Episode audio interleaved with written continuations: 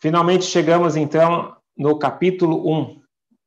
Na introdução nós falamos que nós temos três perguntas básicas que nós precisamos responder na nossa vida. E o Tânia vai nos ajudar a responder essas perguntas. Pergunta número um: quem sou eu? Pergunta número dois: como ser feliz?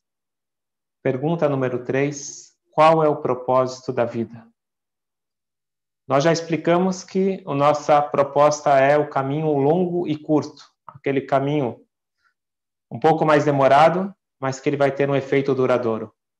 Mas hoje, já no capítulo 1, o Tânia já vai dar indicadores para chegarmos às respostas eventualmente ao longo do processo, mas três indicadores nós vamos ter para abrir o Tânia. O Tânia abre com duas coisas extremamente importantes na vida de cada um de nós. Número um, autoimagem. Isso é a base da nossa vida. Como eu me enxergo? E a forma que eu me enxergo é a forma que eu vou me comportar. Eu mandei para vocês um gráfico. Autoimagem positiva ou negativa? Então, a imagem negativa é aquela pessoa que ele se vê como um coitado, uma pessoa incapaz, uma pessoa má. Enquanto que a autoimagem positiva, aquela pessoa que ele se considera inteligente, capaz, uma pessoa boa. Isso tudo vai fazer uma grande diferença na nossa vida. Será que eu vou me comportar de uma forma positiva ou negativa? Porque no final das contas, a forma que eu me enxergo se torna uma profecia autorrealizável. Então, a autoimagem ela é muito importante. Por isso que os pais que querem o bem dos seus filhos têm que tomar muito cuidado com essa autoimagem. Na verdade, todos nós, mas principalmente um pai, um educador, não taxar uma criança, você é bagunceiro. Ele vai crescer com essa imagem que ele é bagunceiro, que ele é desorganizado e assim por diante. E é muito difícil sair disso, porque a forma que a pessoa se enxerga é assim que ela vai se comportar. Então, autoimagem é número um. Número dois, o Tânia vai falar sobre objetivos, sobre sonhos. Cada um tem o seu sonho novamente também construído pelos pais e pela sociedade. Tem aquele que o sonho dele é ser um engenheiro, um médico, ser milionário, e outro que quer ser rabino, quer saber toda a Torá de cor, quer ser uma pessoa bondosa. Cada um tem os seus sonhos. E é, e é importante a pessoa traçar objetivos altos. Porque quem não quer ser general, nem soldado raso ele vai ser. Quando a pessoa tem objetivos altos, isso traz motivação, ambição, mas ao mesmo tempo, os objetivos eles devem ser reais. Não adianta ter objetivos que são fantasias. Temos que falar de objetivos altos, mas que são possíveis de serem alcançados.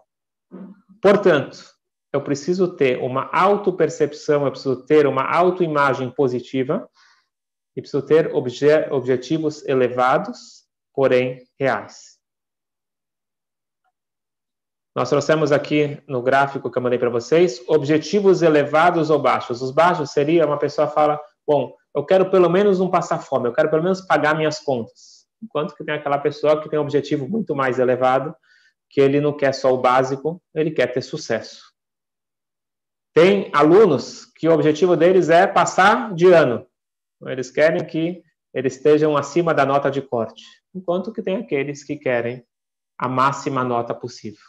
Então, tem pessoas que tanto faz, tanto fez, e tem as pessoas ambiciosas no bom sentido. E aqui vem a grande surpresa. Nós vamos começar agora, Tânia, com o juramento, que é a primeira cerimônia que a alma ela passa antes de nascer.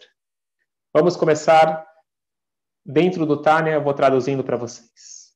Tânia, Tânia significa foi estudado. Então, já que o livro começa com essa palavra, ele também se tornou o nome do livro. Tânia Besov Perek Gimel Denidá. Consta foi estudado numa braita, numa passagem, no final do capítulo 3 de Nidá, do Talmud, Tratado de Nidá. Tzadik. A alma, antes de nascer, ela passa por um juramento. Seja um tzadik, seja um justo, ve'al teirasha, e não seja um perverso. Então, só lembrando que a alma, ela penetra, ela começa desde a hora da concepção, a alma ela começa a estar presente na vida dessa pessoa. Então, a vida, vamos chamar assim, é, espiritual, começou nove meses antes do nascimento. E durante aquela, durante a gestação, a alma ela aprende toda a Torá. É dito que o feto, quando ele está no ventre materno, ele estuda toda a Torá. Um pouquinho antes de nascer, vem um anjo, dá um peteleco, e com isso nós esquecemos toda a Torá. Porém, o juramento, ele não é esquecido. O nascimento é um trauma para a alma, em todos os sentidos, inclusive espiritual. É um, é um trauma que faz esquecer tudo o que sabia, mas esse juramento, ele não é esquecido. Por que é importante esse juramento? Então, um exemplo interessante: imagina que uma empresa americana mandou um funcionário para uma missão aqui no Brasil. Ele veio para o Rio de Janeiro, ele tem uma semana com a agenda repleta de reuniões, e ele vê da janela do hotel dele a praia maravilhosa. Ele tira o terno, a gravata, fecha a agenda. Sabe o que? Eu vou pegar uma onda. E ele gosta tanto da praia que ele resolve ficar o dia todo lá. Amanhã eu resolvo. Amanhã eu vou tomar, vou, vou cuidar das minhas, das minhas responsabilidades.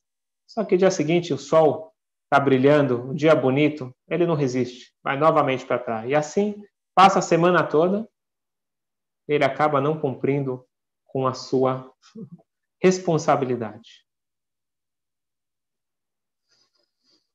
Vem o Tânia e nos lembra que a nossa alma, ela veio para esse mundo com uma missão. Nós não viemos aqui para passar o tempo na praia. Você pode também descansar, ir para a praia, mas a tua vida tem alguma missão, tem alguma função mais elevada do que apenas descansar, apenas relaxar. Qual que é o seu objetivo? Nós precisamos saber que a, que a Deus ele fez um juramento para cada um de nós. Tehi Sadik Ve'al Teirashah. É um, é um juramento, é uma missão. Você tem que ser um Sadik e não pode ser um Rashá. Ok? Então aqui qual que é o objetivo? Nós colocamos o objetivo máximo. Seja um Sadik. Muita gente se assusta com esse juramento. Então eu tenho que ser ultra-ortodoxo? Então primeiro vamos tirar esses rótulos. Vamos aprender que nós estamos estudando o Tânia. E o Tânia nos ensina a esquecer todos estes rótulos, etiquetas, toda essa aparência externa. Isto não é algo valorizado no Tânia, muito pelo contrário. O mundo afora, a mídia, valoriza a embalagem. Bem, o Tânia nos lembra, esquece isso. Vamos ver agora o teu eu interior. Ele começa aqui já dá um indicativo para a primeira pergunta: quem sou eu? Eu sou um empresário de sucesso, eu sou tal, tal. Todas essas embalagens, elas não representam a minha verdadeira essência. A minha essência, eu preciso cavar e resgatar algo interno. Tehit Sadik. O que quer dizer Tehit Sadik? Seja justo. Muita gente já se assusta ah, justo, então é uma pessoa que tem que cumprir todas as mitzvot, esquece, então não vou mais falar sobre ultra-ortodoxo, vamos falar aquele que vai cumprir todas as mitzvot. Sadik significa fazer o teu potencial máximo. Revelar o meu máximo. Eu não tenho que ser igual a Moshe Rabbeinu, não tenho que ser igual a Rabi Akiva, eu tenho que ser o meu máximo. E é isso que o Tânia vai nos ensinar. A resgatar a minha missão, que eu jurei e quando eu lembro do juramento, o juramento ele também vem a ideia de, em hebraico, shvuah, também tem a ver com sova, satisfeito. Quando nós lembramos do juramento, nós lembramos também que Deus nos deu força, capacidade de de cumprir a nossa missão. Se aquele funcionário foi enviado para uma missão, significa que a empresa confia nele e sabe que ele é capaz. Uma empresa pode errar. Deus ele não erra. Deus ele mandou a nossa alma pura para uma missão complicada, porque ele confia em nós. Agora vai ter uma surpresa. Então o objetivo é alto. Agora a autoimagem que o Tânia nos sugere é um, um tanto estranho. משביעים אותו הצעיר צדיק ועל די רשע, ואפילו כל עולם כולו אומרים לך צדיק אתה, יהיה בעיניך כרשע. Agora é o seguinte, você tem que jurar que você vai ser um tzadik. Agora, mesmo que todo mundo te considere um tzadik, a sua autoimagem deve ser rachá, um perverso. Estranho, né? Você coloca um objetivo alto, você tem que ser um tzadik, mas você sempre tem que estar se considerando um rachá. O, o Tânia pergunta, calma aí, não dá para entender. Primeira pergunta. Tem uma citação clara no, em outra passagem do Talmud, na Mishnah de Pirkei Avot, Ética dos Pais. Você não pode ser um perverso aos seus olhos. Num lugar está escrito tem que ser considerado um perverso, outro lugar está tá escrito que é proibido. Como que você concilia os dois? Os dois são citações nossos sábios no mesmo Talmud. Então aqui a gente já começa a ver que existem duas formas de você avaliar. Existe a forma externa, existe a forma interna.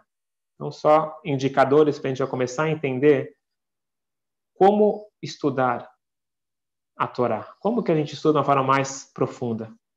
Aprendi do meu mestre que ele disse o seguinte: a resposta certa para você sempre se dar bem, quando te faça uma pergunta de algo mais profundo na, na Torá, a resposta é depende. Depende de que nível você está falando. Você dá essa resposta, você já começou certo. Quando você responde rápido sim ou não, está sendo superficial. E se os dois são de fontes confiáveis, os dois estão certos. Só que cada um está falando de um nível. Tem aquele que por fora parece um tzadik, e tem aquele que por dentro é um tzadik. Tem aquele que por fora parece um rachá, e tem aquele que por dentro é um rachá. Então, mas de qualquer forma, é, o, o Alter Rebbe agora vai fazer como que todos os livros judaicos fazem. Primeiro ele vai começar com perguntas. Então ele vai fazer perguntas para desmontar as nossas preconcepções, porque você só consegue despertar o um interesse em alguém estudar algo se ele sente a necessidade. Então primeiro tem que ter as perguntas para ver que tudo que nós temos de ideia não são exatamente como nós conhecemos. Então a pergunta ao Alter Rebbe é o seguinte: tem, uma questão é uma contradição de fontes, e a segunda pergunta, Vegam, mais uma pergunta pela lógica. Vamos, vamos ver o que acontece se a pessoa se considera um rachá. Então vamos começar a partir de agora a falar as terminologias em hebraico. Rachá é o perverso, sadik é o justo. Alguém que se considera um rachá, o que, que acontece? Im yebenaf kerachá, irá levavó, uma pessoa que se considera um rachá, ele vai ficar depressivo, vai ficar triste. O que acontece se ele fica triste? Ele não pode servir a Shem com coração alegre. Ele não vai conseguir servir a Shem com alegria. E qual é o problema? Nós já vimos que a alegria não é um detalhe da nossa vida. A alegria é a base da nossa vida. É um dos pilares. Tanto é que não é considerado uma mitzvah, porque é a base de todas as mitzvot. Então, como que você é, pode sugerir para a pessoa se considerar o Urachá ter uma autoimagem negativa. Autoimagem negativa, todos nós concordamos que é negativo. A primeira coisa que você vai trazer é depressão, inatividade. Outra opção, a pessoa vai falar o seguinte: Ok, sabe o que? Eu sou um Urachá, não tem problema. Eu, eu sei disso, é fato. E eu já fiz paz comigo mesmo eu não estou preocupado, eu não vou ficar triste, eu não vou ficar depressivo. Eu sou assim. São pessoas que sabem que tem algum traço negativo e eles se acomodam e falam, ok, não tem problema nenhum. irá levar o essa pessoa não vai dar, a pessoa vai achar que ele é um araxá. Ele tem certeza que é um araxá e ele não está se importando com isso, que acontece? Qual, qual que é a, a, a segunda opção? A pessoa fala, ok, tá bom, eu sou um araxá, sabe o quê? Então, me deixe em paz, eu já sou perverso mesmo, eu vou fazer o que eu bem quero, vamos festejar. Esquece responsabilidade, esquece seriedade. E qual o problema? A gente sabe que uma das essências da nossa vida é ser uma pessoa responsável, ser uma pessoa que tem seriedade nas escolhas, nos atos, nos pensamentos. Portanto, aqui o Alter Eber levanta uma questão muito séria. A questão é a seguinte: eu tenho um objetivo alto e eu tenho uma autoimagem negativa. E aí tem duas possibilidades. Se eu levo a sério essa, o fato que eu sou um urachá, eu entro em depressão. Isso daqui é um problema porque eu tenho que viver com alegria. Se eu não levo a sério, isso leva à indiferença. Isso não é bom, porque precisa de seriedade na vida. Então, como que eu vou resolver isso na minha vida? Antes de entrar, e hoje a gente não vai ter tempo de entrar na explicação, nós temos aqui três indicadores. Três indicadores para responder às nossas três perguntas. Primeira pergunta: quem sou eu? Já começamos a ver que quem sou eu não é apenas meu comportamento externo.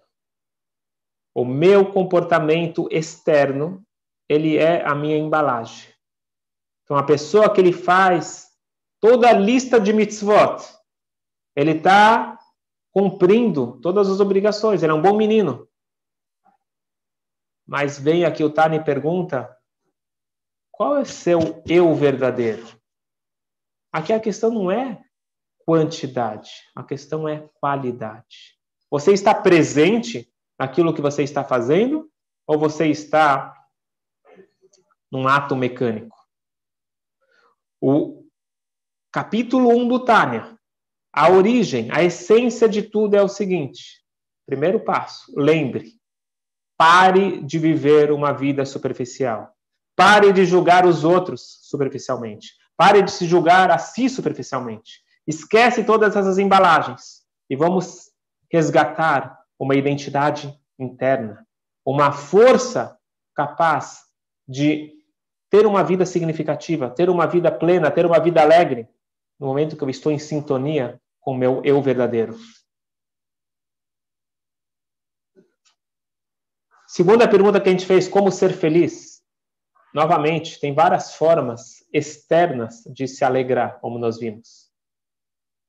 Eu não diria nem de alegrar, mas sim de abafar a angústia interna. Agora, você já experimentou a alegria associada à responsabilidade? E aí, quando você começa a falar sobre isso, a pessoa fala: calma aí, Rabino, me deixa em paz. Eu, eu sei muito bem como, como relaxar, eu sei muito bem como, como uh, me sentir bem. Será? Será que essa alegria, entre aspas, vinda de uma liberdade, entre aspas, me traz um sentido de plenitude? Não acredito. E não conheço ninguém que viajou na esperança de ter alegria, porque quando ele volta, ele voltou para o mesmo lugar. Então, existe a viagem interna, a eh, viagem eh, geográfica, existe a viagem entrar em, em entretenimentos, mas depois, quando você volta, você volta para o mesmo eu, que você não se aguenta dentro de si. Então a gente precisa revelar uma alegria interna. Essa alegria interna de Zutânia é o caminho longo e curto, não é o caminho curto, não é algum, algum estímulo externo, é algo que vem de dentro, que está em sintonia com a minha vida. Então é uma alegria associada à responsabilidade. Portanto, ele perguntou como que é possível ter alegria e ao mesmo tempo você está com, com pensamentos sérios? Vai junto. Não é, não é tristeza, é responsabilidade, é seriedade. E a última pergunta, que, que foi qual o propósito da minha vida? Já começamos a ver que propósito podem ser traçados por nós mesmos, mas o Tânia vai falar qual que é o propósito que Deus traçou para nós. Em outras palavras, como que eu vou saber qual que é o melhor para mim? Porque o juramento que foi feito para mim, para minha pessoa, este é o melhor para minha vida. Se formos resumir, que nós vamos parar aqui, até agora nós tivemos apenas perguntas. E a pessoa vai falar: Bom, hoje eu vim para aula e não saí com nada concreto, só tive perguntas. Eu queria finalizar para vocês com uma história que aconteceu com o próprio autor do Tânia, o Alter Eber. A gente sabe que ele foi falsamente acusado? Na Rússia czarista, ele foi preso. E os ministros sabiam que o Alter Eber não era um preso comum, sabia que ele era um grande uh, justo, tzadik, e eles aproveitaram que eles tinham agora acesso fácil, e um dos ministros ele foi ao encontro do Alter Eber na sua cela e falou, Rabino, desculpa, posso incomodar?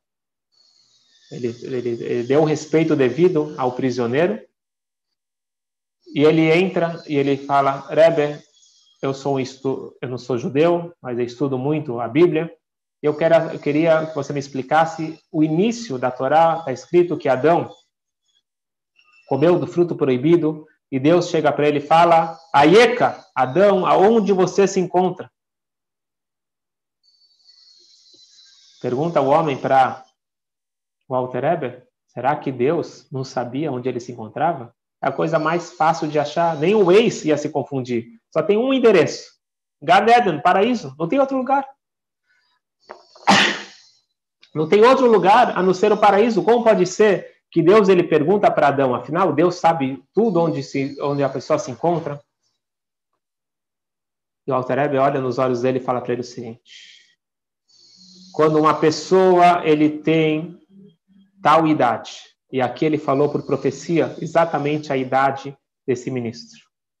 Vem Deus e pergunta para ele, Aieka, aonde você está? O que está acontecendo com você, meu amigo?